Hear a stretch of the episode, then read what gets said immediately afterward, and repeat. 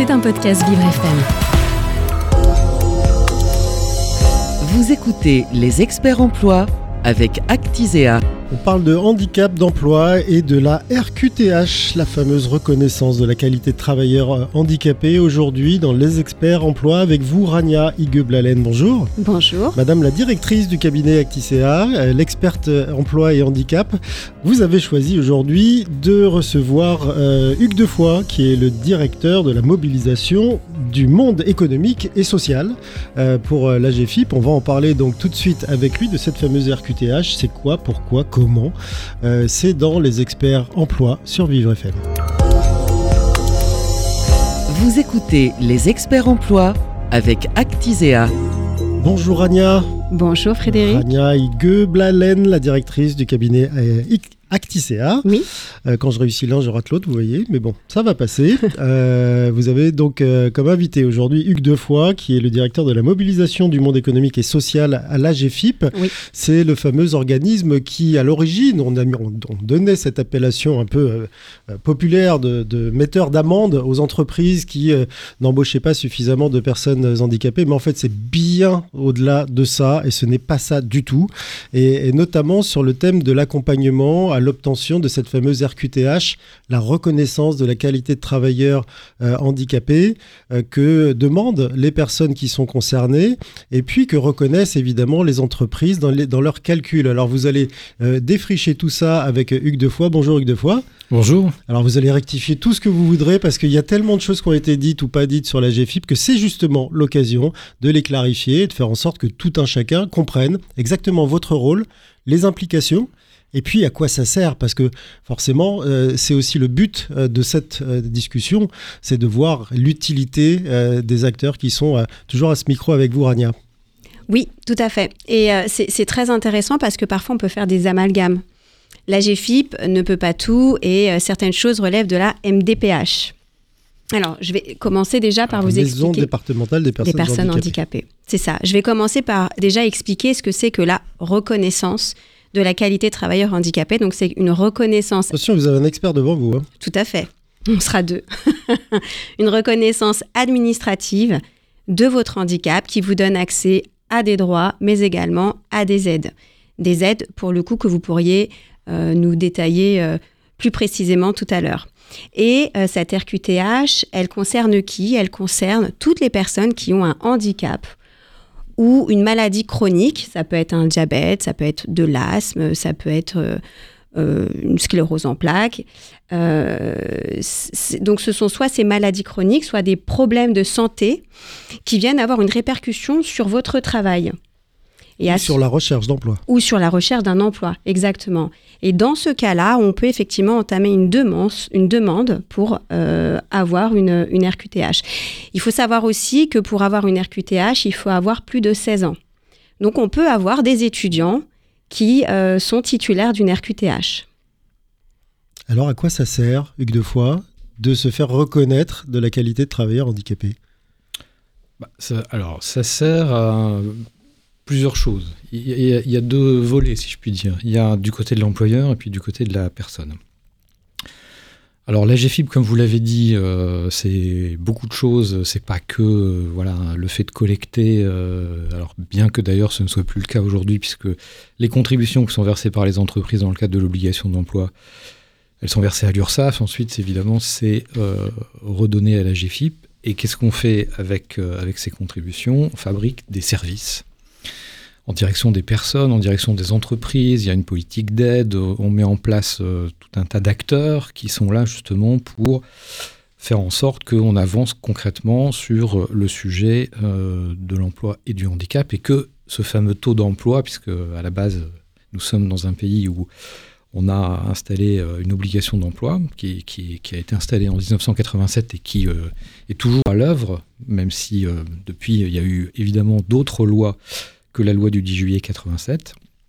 Et donc l'idée, c'est euh, d'aller vers ce taux d'emploi et évidemment de le dépasser. Et au-delà du taux d'emploi, c'est de construire des entreprises inclusives. Alors, pour ça, on comptabilise euh, dans les effectifs des entreprises les personnes qui ont ce qu'on appelle une reconnaissance administrative de leur handicap. Donc il y a la fameuse RQTH, la reconnaissance de la qualité de travailleur handicapé. qui est délivré effectivement par la MDPH, mais il y a d'autres catégories de bénéficiaires. On peut être titulaire d'une pension d'invalidité, d'une rente accident du travail, d'une carte d'invalidité, d'une allocation aux adultes handicapés. C'est les cinq grandes catégories de, de, bénéficiaires. Alors à quoi ça sert? Quand on, quand on est titulaire d'une RQTH ou d'un autre titre de bénéficiaire et qu'on le produit à son employeur, l'employeur va comptabiliser la personne dans l'obligation d'emploi. Bon, alors ça, c'est le côté, si je puis dire, euh, respect de l'obligation pour l'employeur. Mais à côté de ça, c'est surtout que ça ouvre le bénéfice, évidemment, de tout ce qui est mis en place pour faire en sorte que la personne euh, soit accompagnée. Si elle a un besoin spécifique, euh, justement, qu'on identifie son besoin, si c'est un besoin de compensation, qu'on identifie la solution, qu'on mette en place la solution. On va prendre un exemple très simple. Je, suis en poste. À un moment donné, le médecin du travail euh, dit voilà, il faut faire quelque chose. Si on a besoin d'identifier la solution, on va euh, avoir recours à un ergonome. Cette prestation de, recherche de solutions qui va être euh, réalisée avec un ergonome, la GFIP le finance. Pour avoir accès à, ce, à cette prestation financée par la GFIP, en direction de l'employeur. Donc là, c'est du service. C'est du service, voilà. Ça concerne les personnes qui sont bénéficiaires donc euh, euh, de, la, qualité de travailleur handicapé, mais qui sont en, gros bénéficiaires de l'obligation d'emploi. Alors, c'est pas la GFIP qui délivre les titres, hein, bien évidemment, ça c'est important de le, de, le, souligner. En revanche, quand on a un titre de bénéficiaire, donc une RQTH, mais encore une fois, il y en a d'autres, eh ben, on est éligible à tout ce qui est proposé en direction des employeurs pour leurs collaborateurs et en direction des personnes elles-mêmes, puisque évidemment, on travaille sur l'accompagnement des euh, demandeurs d'emploi, tout ça se faisant euh, évidemment en partenariat avec euh, les acteurs du service public de l'emploi. Vous connaissez probablement Cap Emploi, Pôle Emploi, les missions locales, l'APEC pour les cadres, voilà. On travaille évidemment avec, avec ces acteurs dans des partenariats assez étroits. Et puis, encore une fois, à un moment donné, euh, je suis demandeur d'emploi, j'ai besoin de quelque chose en particulier, euh, une aide technique, une adaptation, eh ben, je peux solliciter une aide de la GFIP. Et donc ça, c'est euh, évidemment important de rappeler que toutes nos aides sont ouvertes en direction de toutes les personnes, quel que soit leur âge, dès lors qu'elles sont dans une recherche d'emploi ou qu'elles sont en emploi. Et c'est important de rappeler aussi que... Euh, ou, étudiante, puisque Rania parlait de l'âge de 16 ans, j'imagine qu'à 16 ans, on peut encore être étudiant. Enfin, je sais pas, j'imagine. Étudiante, par exemple, quand on fait un stage, si on a besoin euh, de compensation pendant son stage, la GFIP, effectivement, peut intervenir. Même un stage de cours de deux mois? Absolument. Même un stage court de, deux mois, c'est important. C'est important de rappeler qu'on intervient pour les intérimaires aussi, puisque vous parlez, vous parlez, vous parlez des, des contrats courts. On intervient aussi pour les travailleurs indépendants. C'est-à-dire que voilà, je ne suis pas salarié, je suis à mon compte. Je suis TIH, par exemple, voilà, travailleur indépendant handicapé. Et donc la GFIP intervient de la même manière. Et dans les problématiques de maintien dans l'emploi, c'est l'occasion aussi de dire que euh, voilà, un commerçant, euh, à un moment donné, il peut avoir euh, une problématique de santé qui fait qu'il faut faire une adaptation de poste. La GFIP, elle intervient aussi, évidemment, pour les, les, professions libérales et les travailleurs indépendants je suis BETH, donc je suis bénéficiaire de cette obligation. Et donc, comme euh, vous l'avez expliqué, j'ai une RQTH, donc je suis bénéficiaire de cette obligation. Est-ce que l'employeur a l'obligation de mettre en place les aménagements de poste dont j'aurais besoin? Et qui euh, peut dire quel aménagement? Est-ce que sans passer par un médecin du travail, l'employeur peut me dire ça je te le ferai, ça je, te, je ne te le ferai pas? Alors, je suis titulaire d'une reconnaissance administrative de mon handicap. Oui, l'employeur, il a l'obligation d'abord de mettre en place tout ce qui est préconisé par le médecin du travail. Ça, c'est évidemment important. Alors, ça vaut pour un bénéficiaire de l'obligation d'emploi, mais ça vaut pour n'importe qui, puisqu'à partir du moment où c'est une préconisation du médecin du travail, ça, ça, ça s'impose à l'employeur. Et puis, il y a aussi une obligation au titre de ce qu'on appelle l'aménagement raisonnable qui fait que pour les bénéficiaires de l'obligation d'emploi, s'il y a un besoin euh, particulier, spécifique, euh, eh bien oui, l'employeur, dans la limite évidemment euh, de, justement de ce qu'on appelle le raisonnable, ou, considérant donc que ça n'est pas une charge disproportionnée pour l'employeur, dans cette limite-là, l'employeur, il a effectivement une obligation de, mettre en place ce qu'il y a à mettre en place. Mais alors, moi, je suis un peu gêné euh, qu'on rentre toujours dans le sujet de l'emploi des personnes en situation de handicap par l'obligation. Parce qu'au-delà de l'obligation, il y, a autre chose. Il y a l'intérêt. L'intérêt euh, pour la personne, d'abord, évidemment, pour qu'elle puisse travailler dans, dans, de bonnes conditions, pour qu'elle puisse pleinement s'exprimer euh, sur le plan professionnel, puis il y a l'intérêt pour l'employeur. Quand euh, une entreprise est en capacité de gérer la singularité, en général, euh, ça se passe quand même beaucoup mieux parce que justement, on crée de bonnes conditions pour tout un chacun, bénéficiaire de l'obligation d'emploi ou pas, pour tout un chacun de euh, pouvoir euh, s'exprimer euh, pleinement professionnellement. justement, pourquoi parler d'entreprise inclusive Je reprends un discours de Michael Jérémias, qui est un tennisman très connu et, homme plutôt influent sur les réseaux, qui disait l'entreprise ne doit pas être inclusive, elle doit tout simplement être plurielle telle qu'elle l'est, et ainsi de suite. Et là, vous avez employé le mot d'entreprise inclusive en ouvrant cette émission. Bah oui, c'est parce que c'est pour qualifier, enfin voilà, on, sait de quoi on parle, mais il a raison. Pour qualifier votre métier, en fait. Oui. Vous la rendez inclusive, mais en fait, vous la rendez plurielle. L'entreprise, elle a un, rôle social et sociétal. Donc à ce titre-là, évidemment, elle doit euh, permettre euh, à tout un chacun de s'exprimer euh, dans, les meilleures conditions. Donc moi, je suis d'accord avec ce que dit Michael Jérémiaz.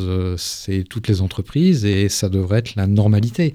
De la même manière que la GFIP ne devrait pas exister, en quelque sorte. Hein Donc bénéficiaires de l'obligation ne sont pas les deux mots préférés de, Duc de Foix, c'est ça?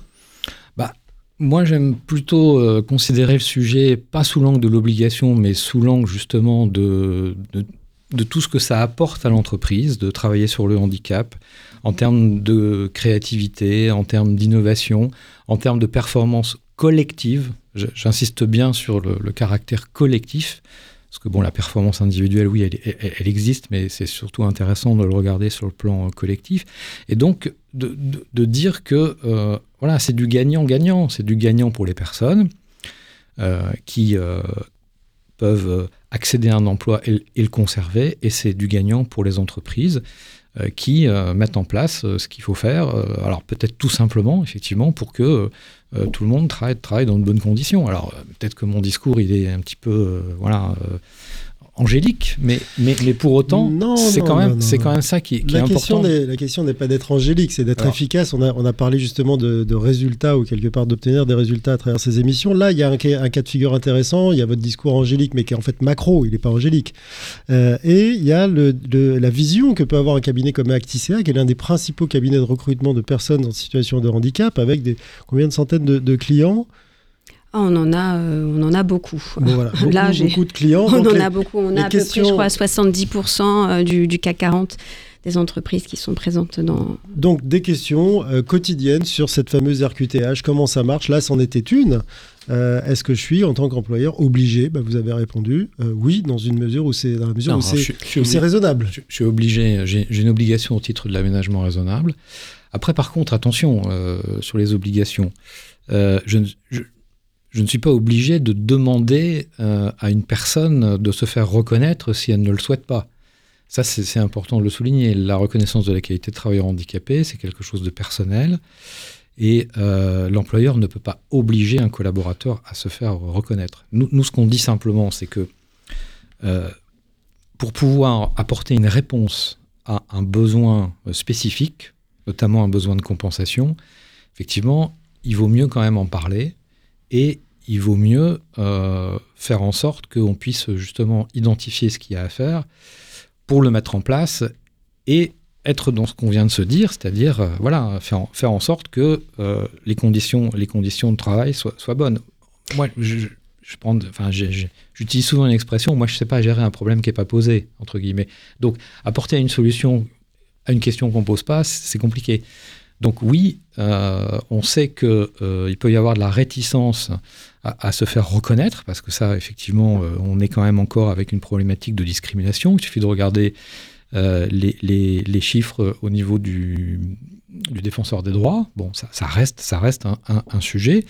Pour autant, si on veut agir... C'est la première source de questions, en fait, posée aux défenseurs. C'est la première source. Exactement. Exactement. Mais si on veut agir, évidemment, euh, il, il, faut pouvoir euh, évoquer euh, les choses. Alors, c'est vrai que euh, le, le, référent handicap, c'est par exemple quelqu'un qui est tout à fait à même d'entendre euh, une personne qui à un moment donné euh, va dire euh, voilà j'ai un besoin particulier est-ce qu'on peut m'apporter une réponse? Ça fait aussi partie du job du, du, référent handicap oui. Tout l'enjeu ici c'est de faire comprendre à des salariés puisque là en l'occurrence on parle de, personnes qui sont en poste c'est de faire comprendre aux salariés quel est leur avantage à aller vers une démarche de la reconnaissance de leur handicap ou à déclarer leur RQTH. Et il y a des avantages. Alors oui, c'est ce que vous disiez, il y a des aides euh, pour les entreprises, pour les employeurs, mais pour vous aussi, salariés. Vous avez la possibilité d'avoir des aménagements de poste qui vous permettent soit d'occuper votre poste dans des meilleures conditions possibles, soit de ne pas aggraver votre état de santé. Et ça, c'est un droit il faut vraiment le répéter. Il ne faut pas s'en cacher, c'est un droit. Vous avez le droit à de demander. De, à condition, comme le disait euh, Hugues Defoy, de le demander. Exactement. Si on ne demande pas, euh, c'est compliqué. Et la, oui, la chose à faire, c'est d'entamer cette démarche et de constituer son dossier pour être reconnu euh, travailleur handicapé. Alors, est-ce qu'il y a des démarches qui sont faites aussi par la GFIP sur des, des vous parliez d'angélisme tout à l'heure, là je vais parler de quelque chose peu subliminal, mais de changement de regard, justement pour aider, euh, inciter ces, personnes qui, euh, le, mot est peut-être fort, mais se planquent en disant, mais moi je préfère pas le dire, même si j'ai des droits, même si euh, tout ça, ça va m'ouvrir plein de choses, mais j'ai vraiment la frousse d'être discriminé. Vous avez prononcé le mot vous-même, Hugues deux fois. J'ai vraiment la frousse de ne pas pouvoir progresser, de ne pas pouvoir accéder à des formations, à un job international parce que je ne peux pas bouger, et ainsi de suite, et ainsi de suite. Et donc, continue de ne pas le dire. Comment on fait pour libérer la parole dans les entreprises, que ce soit vous, à votre niveau de euh, Acticea avec les clients hein, au, quotidien, ou vous, Hugues deux fois, euh, sur une version... Euh, avec une vision un peu plus macro Il y, a tellement de préjugés. euh, certaines entreprises peuvent avoir des préjugés sur le handicap et les personnes qui sont même porteurs d'un handicap peuvent aussi avoir des préjugés. Il existe vraiment des tas de dispositifs, des tas de choses pour les personnes qui sont en situation de handicap. Et il y a des personnes, des professionnels qui sont là pour les accompagner quand on est euh, salarié d'une entreprise et qu'on sait qu'on a une mission handicap au sein de l'entreprise, et un référent handicap dans l'entreprise.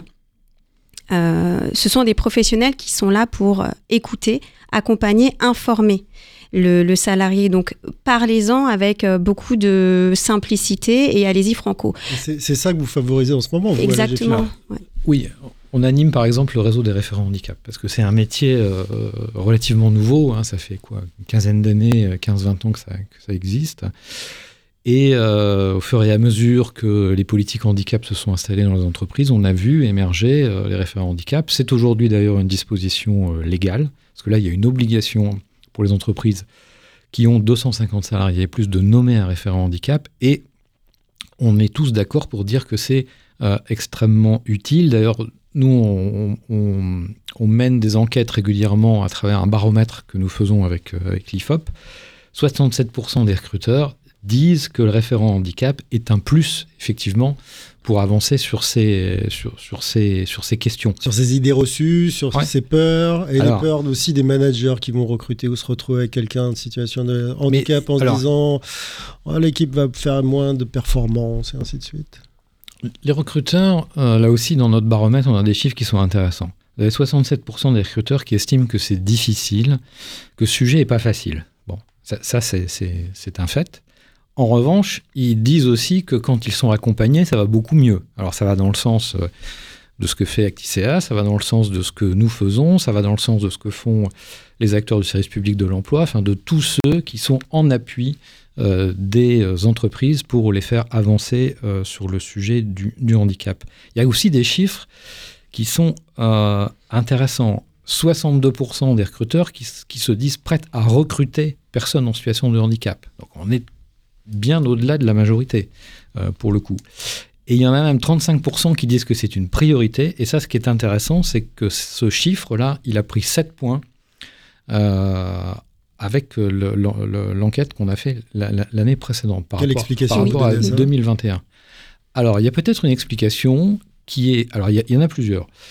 Il y a le fait que, et ça tout le monde là, aussi le, le, le, dit, que l'image du handicap s'est améliorée globalement dans la société et évidemment dans les entreprises. Première explication, même s'il y a encore beaucoup de choses à faire, parce qu'évidemment, euh, il faut nuancer euh, entre les différents types de handicap.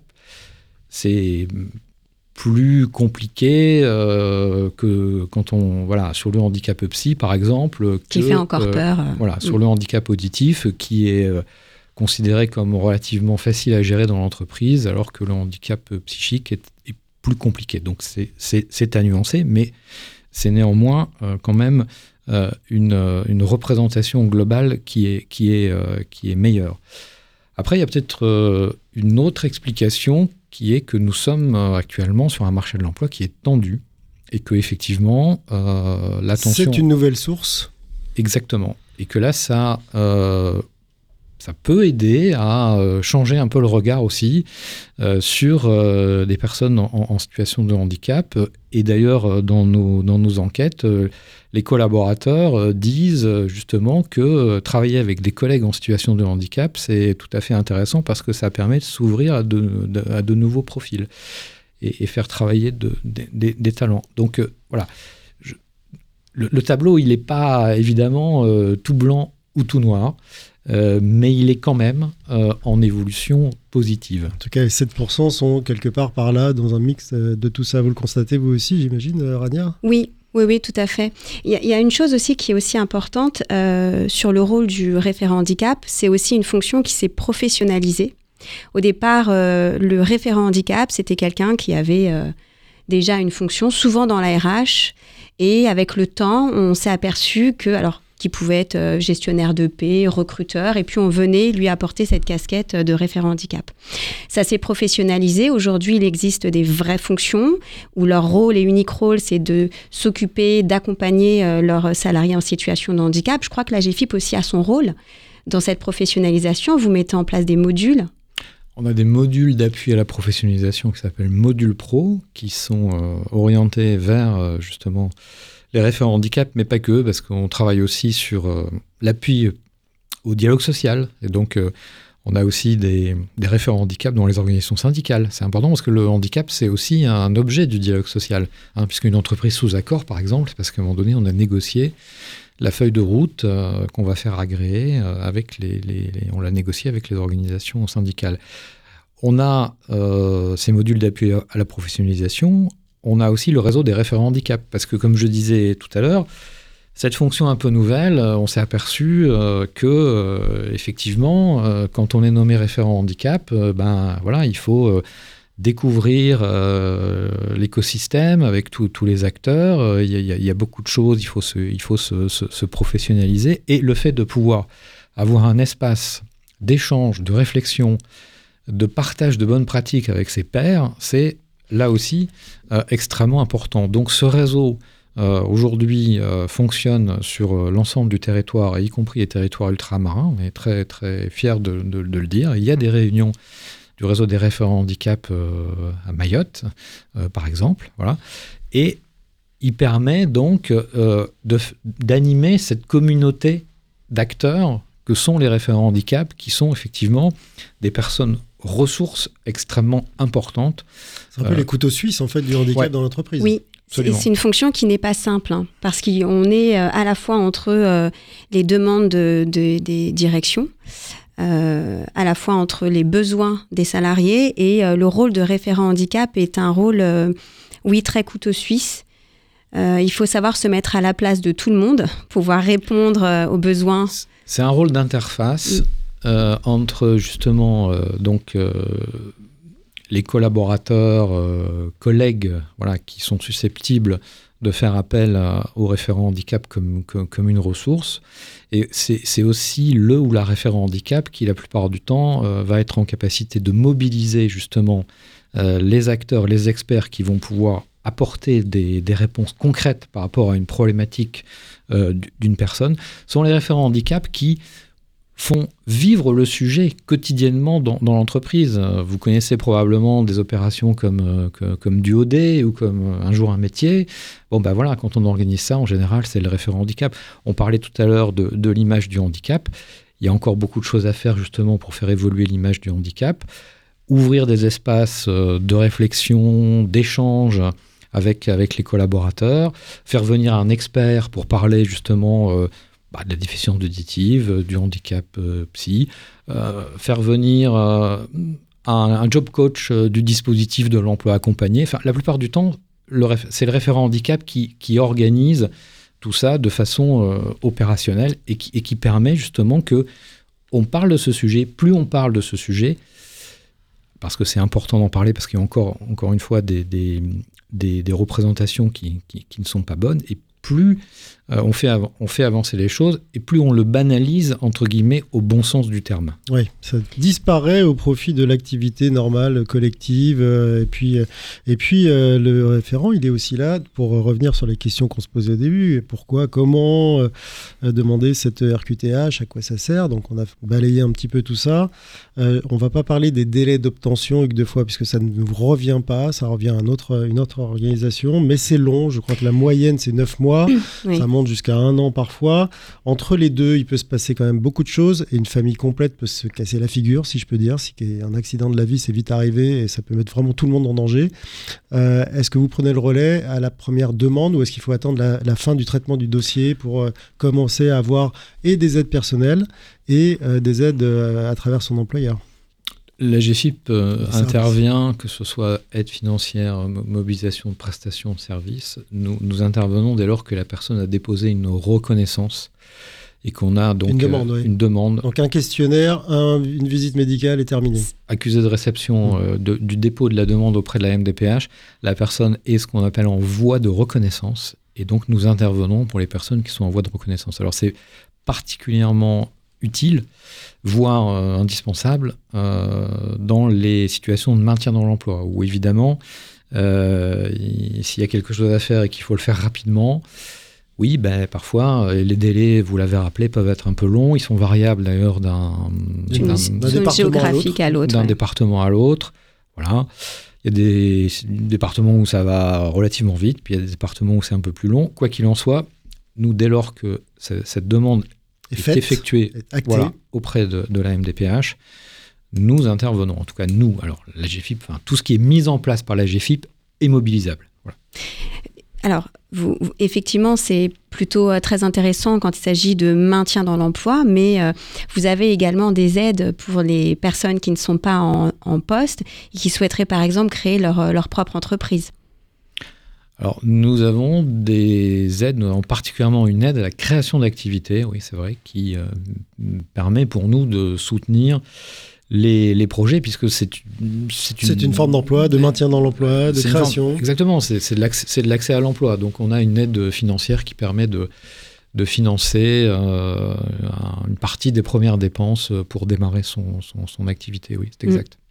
Pour les, euh, et, je complète aussi, hein, alors ça, ça, relève pas forcément de la GFIP, mais euh, pour les personnes qui sont en demande d'emploi, vous l'aviez évoqué euh, tout à l'heure, il y a un accompagnement spécifique, donc Cap Emploi, alors Mission Locap, Cap Emploi, Pôle Emploi et Cap Emploi, Pôle Emploi, qui sont réunis depuis peu en une team handicap ils ont mis en place des lieux uniques d'accueil. Vous en pensez quoi Tout à fait. C'est le regroupement Pôle emploi Cap Emploi. Euh, oui, ça s'appelle le lieu unique d'accueil. Bah, Qu'est-ce qu'on en pense? Bah, On pense que c'est très bien parce que ça crée évidemment une synergie intéressante entre Pôle emploi qui de, qui, de tout temps a, toujours évidemment accompagné des personnes en situation de handicap, et puis Cap emploi qui apporte une expertise euh, pointue sur le, sur le sujet. Donc, euh, donc c'est, oui, c'est plutôt intéressant, effectivement.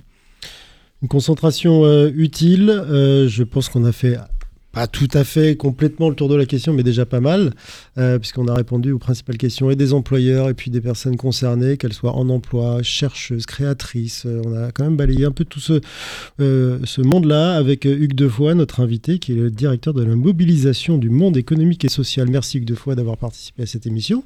Merci à vous. Et puis, ben, merci à vous, Rania, d'avoir brillamment animé votre troisième émission de radio de votre vie. Oui. On continuera à parler d'emploi avec vous, avec une, euh, une demandeuse d'emploi. Oui. Voilà, quelqu'un de concerné. Ce sera l'objet de la première, la prochaine euh, émission, de fait. ce prochain, euh, prochain numéro de, des experts emploi sur Vivre FM. C'était un podcast Vivre FM. Si vous avez apprécié ce programme, n'hésitez pas à vous abonner.